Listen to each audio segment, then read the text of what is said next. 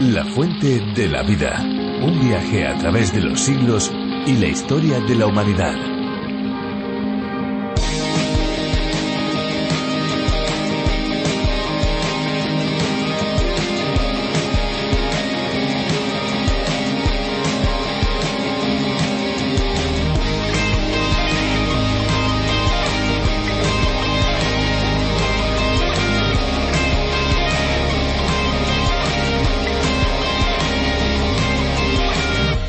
El agua es uno de los recursos que ofrece la naturaleza y al mismo tiempo es una de las riquezas indispensables para la vida del hombre y para sus actividades productivas. Es esencial para la supervivencia de todas las formas conocidas de vida. Con el agua se puede producir energía. También se crean diferentes productos que hoy en día son indispensables para los seres humanos. El agua ayuda a hidratar la piel y, por supuesto, nos sirve, entre otras cosas, para poder elaborar la comida y para el aseo personal. De nuevo con todos ustedes, soy Esperanza Suárez y les doy una cordialísima bienvenida a este tiempo de radio. Yo estoy lista y mis compañeros aquí, todo el equipo, también están listos y preparados para pasar los próximos minutos junto a ustedes en un viaje apasionante por cada uno de los libros de la Biblia. Bienvenidos. Pues sí, este es un viaje, podríamos decir que es un tren radiofónico que está en marcha desde que en 1969 empezase y que ha contado con su primera versión en español en el año 1973. Después de aquella versión en la voz de Samuel Montoya, llegó la versión específica para España en las voces de Virgilio Bagnoni y de Benjamín Martín. ¿Sabían ustedes que la lengua castellana o la lengua española es una de las que más se habla en el mundo? Pues sí, porque no solo es de las que cuentan con más hablantes nativos, sino que muchas personas aprenden el idioma español cada día. Qué bueno qué maravilla es tener este idioma en la palabra de Dios, porque de esta forma la palabra de Dios puede alcanzar a muchas personas que ya lo hablan y algunas que lo están aprendiendo. Y qué bueno saber que la fuente de la vida puede contribuir a ello. ¿No les parece? Pues después de esta breve introducción y de nuestra bienvenida y saludos, nos vamos a ir ahora a escuchar una canción, una canción que hemos seleccionado para todos los amigos que hoy están a nuestro lado. Al final del programa les recordaremos las vías de contacto con la fuente de la vida. Estén atentos porque queremos conocer sus opiniones, sus comentarios, sus sugerencias. Y también si tienen dudas y preguntas, ahí estamos. Les daremos estas vías al final del espacio. Ahora ya, disfrutemos de la canción de hoy.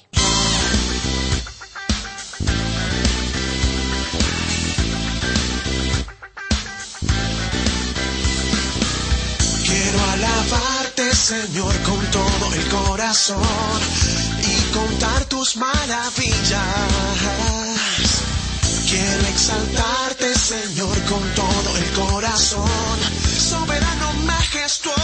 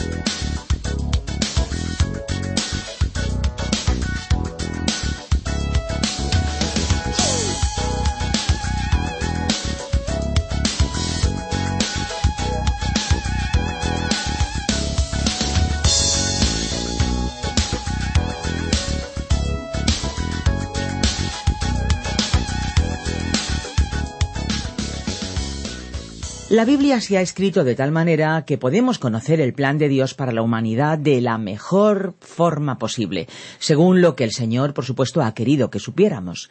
Gracias a las traducciones y estudios sobre su contenido, nuestra comprensión se hace aún mejor y podemos poner en práctica, debemos poner en práctica sus principios y enseñanzas.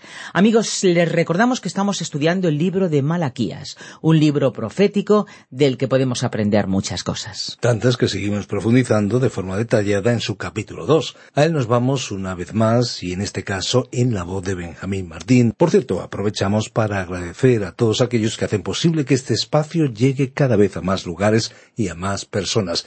Gracias por ser amigos de la fuente de la vida. Muchas gracias por su generosidad y gracias a todos los que cada día dejan sus mensajes en nuestro número de WhatsApp 601-203-265. Pero si tienen preguntas más personales, también podemos tratarlas con toda confidencialidad. Escuchamos ya a Benjamín Martín.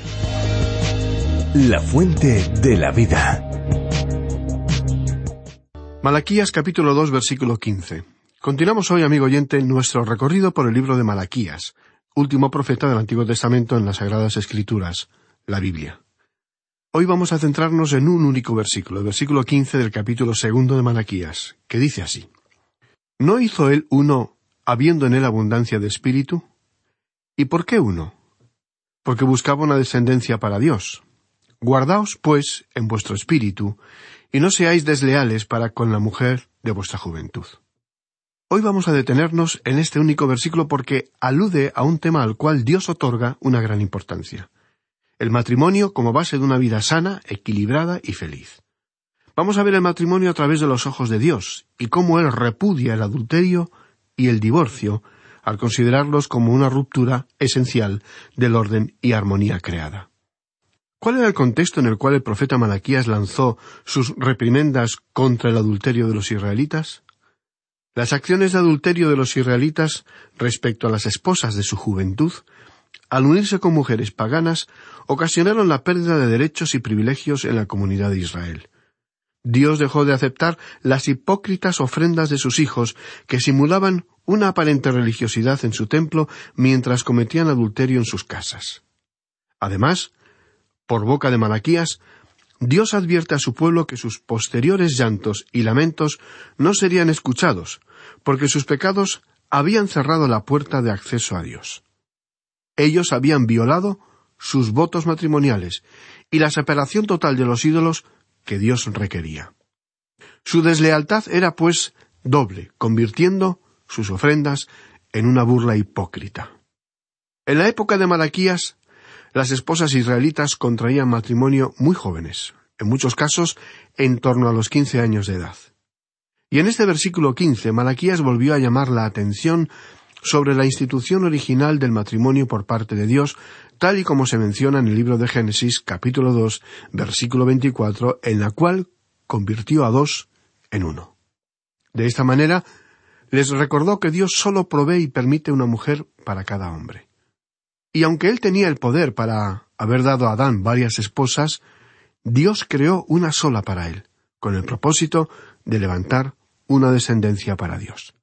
La poligamia, el divorcio y el matrimonio con mujeres idólatras eran situaciones destructivas para el establecimiento de un remanente piadoso en el linaje del futuro Mesías prometido.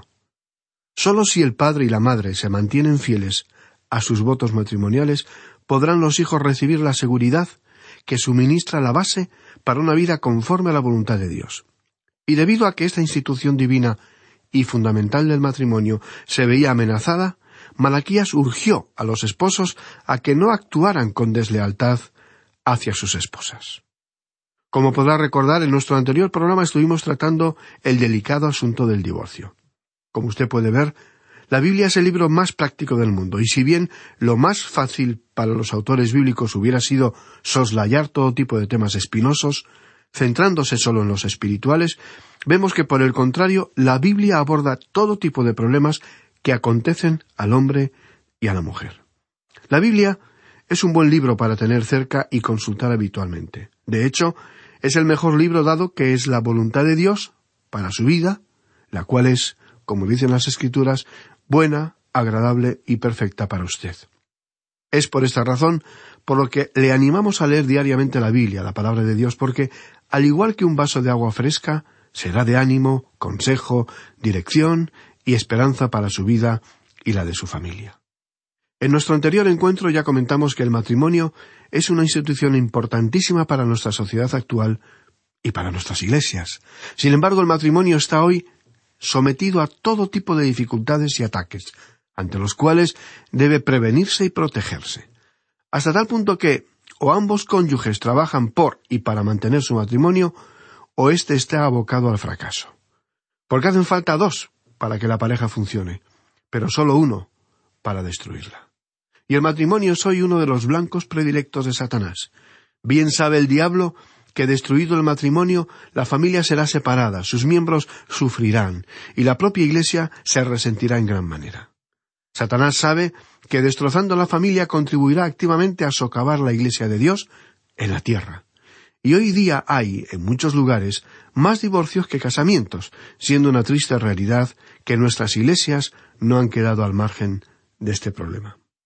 En nuestro programa anterior comentamos que el Señor Jesucristo le dijo a una de las grandes iglesias de la antigüedad, la iglesia de Éfeso, según leemos en el libro de Apocalipsis, capítulo dos, versículo cuatro, Tengo contra ti que has dejado tu primer amor. La palabra original griega que hemos traducido por primer amor es protón, y significa lo mejor. Es la misma palabra que el Señor Jesucristo utilizó en la parábola del Hijo Pródigo, donde el Padre coloca sobre su Hijo la ropa protón, es decir, la mejor ropa. Y a los creyentes en Éfeso, Cristo les habla del mejor amor. La Biblia nos dice que esta iglesia estaba encaminándose hacia una peligrosa frialdad espiritual, por lo cual Cristo le dice, Tengo contra ti que estás dejando, no que has dejado, sino que estás dejando tu primer amor, es decir, tu mejor amor. Y es que, estimado oyente, la Biblia compara muchas veces la salvación del hombre y de la mujer como un romance. La pregunta que el Señor Jesucristo nos hace es ¿Me amas? Él no nos está preguntando ¿vas a serme fiel? ¿Vas a ir como misionero al tercer mundo? ¿O vas a hacer algo increíble y único para mí? Sino que Él pregunta ¿me amas? Y una vez le hayamos respondido, Él nos dirá Si me amáis, guardad mis mandamientos. Juan capítulo 14 y verso 15. También comentamos en nuestro programa anterior otro asunto relativo al mencionado por el apóstol Pablo en el versículo 22 del capítulo 4 de la epístola a los Efesios, que dice así Las casadas estén sujetas a sus propios maridos como al Señor. Porque el marido es cabeza de la mujer, así como Cristo es cabeza de la Iglesia, la cual es su cuerpo, y Él es su Salvador. Puede que este sea uno de los pasajes más deficientemente interpretados de todo el Nuevo Testamento, pues siempre ha habido quien ha utilizado las Escrituras como apoyo para sus propios fines, realizando interpretaciones parciales o falsas de pasajes extraídos de forma aislada de su contexto. Estas personas son valedoras del viejo dicho que dice así un pasaje fuera del contexto es solo un pretexto. En numerosas ocasiones se ha descolocado totalmente el énfasis de este pasaje y se ve como si estuviera enfocado sobre la subordinación de la mujer al marido.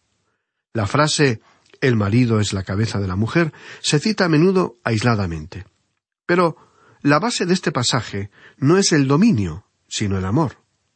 El apóstol Pablo menciona ciertos aspectos acerca del amor que debe tenerle un marido a su mujer.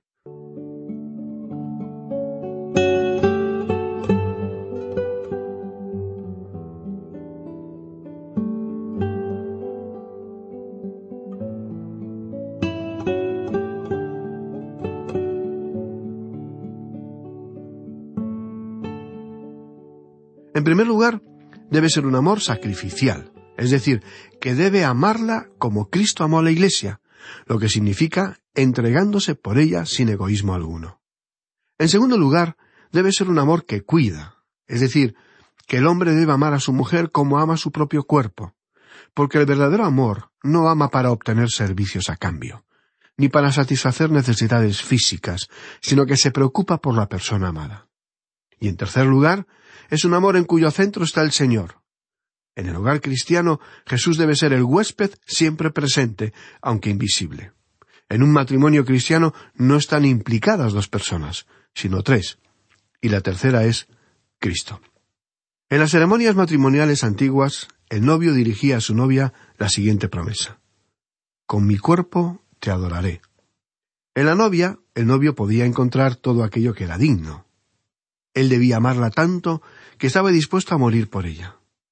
Y la Biblia es muy expresiva, tal y como podemos leer en un libro de la Biblia llamado El Cantar de los Cantares, del rey Salomón, donde dice He aquí que tú eres hermosa, amiga mía. He aquí eres bella. Tus ojos son como palomas.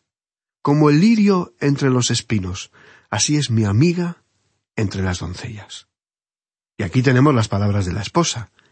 Mi amado es mío, y yo suya. Él apacienta entre lirios. Ahora, permítanos realizar una pregunta para nuestros oyentes, tanto del sexo masculino como del femenino. ¿Es usted la clase de hombre o de mujer por la cual alguien moriría por estar con usted?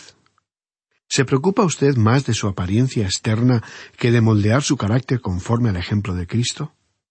¿Posee usted la ambición de servir a Dios, de ser de utilidad en su comunidad o en su iglesia? En la región occidental de los Estados Unidos se han erigido algunos monumentos en honor a la mujer y madre pionera. Una de estas estatuas representa a una mujer pionera, una esposa, una madre muy hermosa, con su cabeza cubierta con un sombrero para protegerse del sol. Los hijos la rodean, asidos a su largo vestido. Y nos imaginamos que por numerosos que fueran sus problemas y dificultades, tampoco pudo permitirse acudir a un psiquiatra o consejero matrimonial. Simplemente sacó adelante a su familia a costa de su sacrificio y sufrimiento personal. Muchas veces con la ayuda de su marido, otras muchas en soledad. Pero ese tipo de mujeres fueron las que forjaron la leyenda de la mujer pionera, llamada en la Biblia la mujer virtuosa. Ahora nos dirigimos a los jóvenes solteros, chicos y chicas. Resulta evidente que hay que preocuparse por el aspecto físico, pero lo que realmente te hará irresistible no será tu figura, ni un caro perfume francés, ni estar vestido a la última moda. Lo que te convertirá en una persona irresistible será tu carácter, tu belleza interna. Y eso no se compra. Eso hay que trabajarlo, con esfuerzo y disciplina. En un mundo unisex, donde las barreras de la feminidad y de la masculinidad se han desdibujado, nada resulta más atractivo que un hombre de verdad y una mujer de verdad. Ambos reflejan a Cristo en sus valores, en su ética, en su comportamiento, en su carácter, y ambos son maravillosamente diferentes. ¿Quién dijo que éramos iguales? Somos increíblemente diferentes, tanto a nivel físico como emocional, pero espiritualmente iguales. Y Dios nos considera absolutamente iguales, aunque nos asigne roles o papeles diferentes o complementarios. ¿Quién es más importante ante Dios? Ambos. Por eso afirman los eruditos que el cristianismo fue la religión que más contribuyó a lograr la igualdad de la mujer, una igualdad con plenos derechos. Nos viene a la memoria la historia de un erudito bíblico llamado Matthew Henry, que vivió en Inglaterra en el siglo XVIII y escribió uno de los comentarios de la Biblia más famosos del mundo. Se cuenta que cuando él llegó a la ciudad de Londres, siendo muy joven, conoció a una muchacha muy rica perteneciente a la nobleza. Ambos se enamoraron mutua y apasionadamente. Cuando ella acudió a su padre para decirle que estaba enamorada de este joven, su padre intentó desanimarla, diciéndole Ese joven ni siquiera tiene un currículum conocido, ni siquiera sabes de dónde proviene. A lo que ella respondió Tienes razón, no sé de dónde viene, pero sí sé a dónde va. Y agregó Y yo voy a ir con él. Y así lo hizo. Otra historia en la que una mujer marcó la diferencia fue la acontecida al famoso escritor norteamericano Nathanael Hawthorne, un simple empleado del servicio de aduanas en la ciudad de Nueva York que pasaba absolutamente desapercibido, salvo por su pésimo desempeño, motivo por el cual fue finalmente despedido. Cuando regresó a su hogar, se sentó en una silla, deprimido y desanimado, completamente derrotado. Su esposa se le acercó y colocó delante de él una pluma y papel, y abrazándole le dijo Ahora, Natanael, tú puedes hacer lo que siempre has querido hacer. Puedes escribir. Y las dos novelas más famosas que él escribió fueron La letra escarlata y La casa de los siete tejados. Y su logro se debió, como él mismo reconoció, a la actitud de comprensión, fortaleza y ánimo de su esposa, la cual le sirvió de inspiración. Cuando tras muchos años falleció el escritor, su esposa escribió Yo tengo una eternidad, gracias a Dios, en la cual puedo conocerle más y más. Si no fuera así, moriría de desesperación. La Biblia está repleta de historias fascinantes que le animamos a descubrir. Estas incluyen batallas, conquistas, guerras, amores apasionados, amores no correspondidos, romances, historias de hombres y mujeres con problemas comunes como los de hoy en día. Porque en poco han cambiado la naturaleza de nuestros problemas. Ahora seguimos teniendo los mismos problemas de comunicación, de lucha por el poder, de egoísmo, de falta de entrega por el otro. Por ello, la Biblia, el libro que hemos nominado muchas veces como el más práctico del mundo, ofrece múltiples soluciones a este respecto. Pero estamos hablando de hechos, amigo oyente. Regresemos a los principios, a los comienzos. Dijo el apóstol Pablo, así también los maridos deben amar a sus mujeres como a sus mismos cuerpos. El que ama a su mujer, a sí mismo se ama. Si usted ama a su mujer, amigo oyente, ella es su otra parte, es su media naranja. Ella es usted, porque nadie aborreció jamás a su propia carne, sino que la sustenta y la cuida, como también Cristo a la Iglesia, porque somos miembros de su cuerpo, de su carne y de sus huesos. Por eso dejará el hombre a su padre y a su madre, y se unirá a su mujer, y los dos serán una sola carne. Efesios capítulo 5 versículos 29 al 31. Amigo oyente, Eva fue creada para ser ayuda idónea para Adán, una ayuda perfecta para él. Ella fue formada a partir de su costilla para que fuera como él, para que le pudiera completar y complementar. Dice el libro de Génesis, capítulo 2, versículos 23 y 24, dijo entonces Adán, Esto hará hueso de mis huesos y carne de mi carne. Esta será llamada varona porque del varón fue tomada. Por tanto, dejará el hombre a su padre y a su madre y se unirá a su mujer y serán una sola carne. Veamos ahora otra historia. La historia de Abelardo y Eloísa, que tuvo lugar hace algunos siglos. Abelardo era un joven filósofo eclesiástico francés que llegó a ser un gran profesor y predicador de la Universidad de París.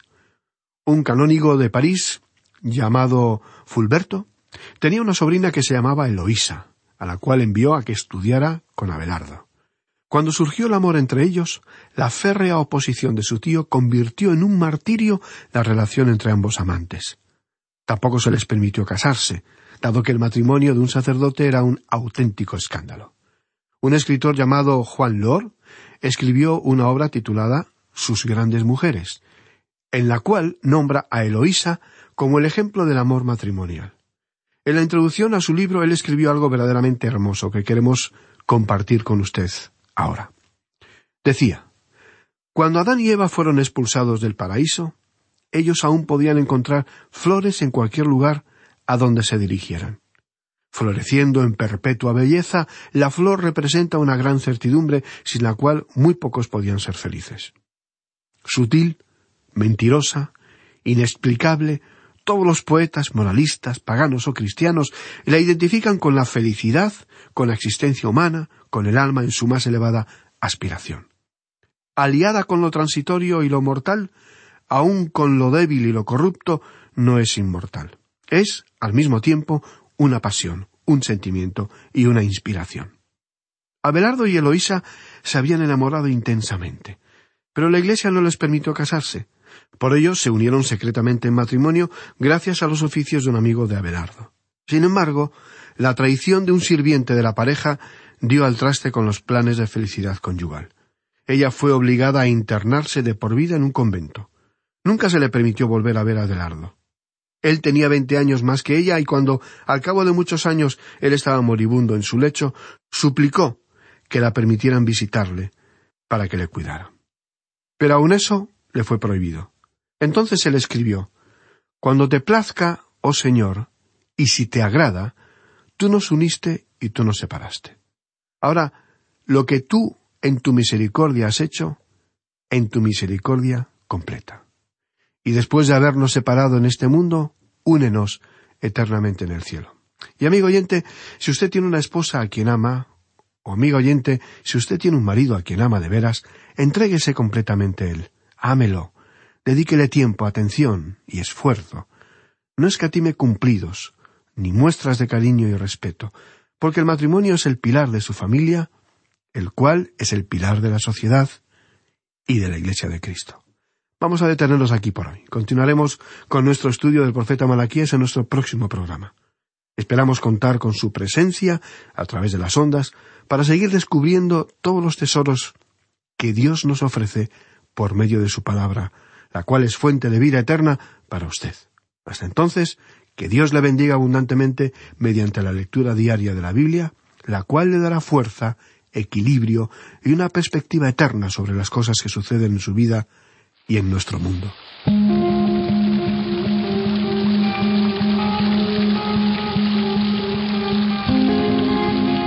Pues hasta aquí nuestro tiempo de reflexión. Ahora ya toca despedirnos, nos acercamos a los últimos minutos del programa de hoy y queremos recordar a cada uno de los que nos escuchan que pueden visitar nuestra web lafuentedelavida.com o bien pueden descargar la aplicación La Fuente de la Vida que también se puede encontrar con el nombre de A través de la Biblia. Y si desean contactar con nosotros, nuestros números de teléfono son el 91 422 0524. Anoten, por favor, no confíen en su memoria, que se les puede olvidar. Anoten 91 422 0524. Pero también tenemos un número de WhatsApp. Ya saben que el WhatsApp es la vía más inmediata para ponerse en contacto con nosotros. 601 20 32 65. ¿Lo han anotado? Se lo repito, 601 20 32 65. Recuerden que si nos llaman desde fuera de España, deben pulsar el prefijo más 34. Y también si lo desean pueden enviarnos un email, lo pueden hacer a info arroba radioencuentro.net info arroba radioencuentro.net bien por teléfono, bien por mail, estamos a su entera disposición. Y ahora sí, ahora ya tenemos que finalizar. Les decimos que volveremos, si Dios quiere, en nuestro próximo espacio. Hasta entonces, por favor, no se olviden que hay una fuente de agua viva que nunca se agota. Beba de ella.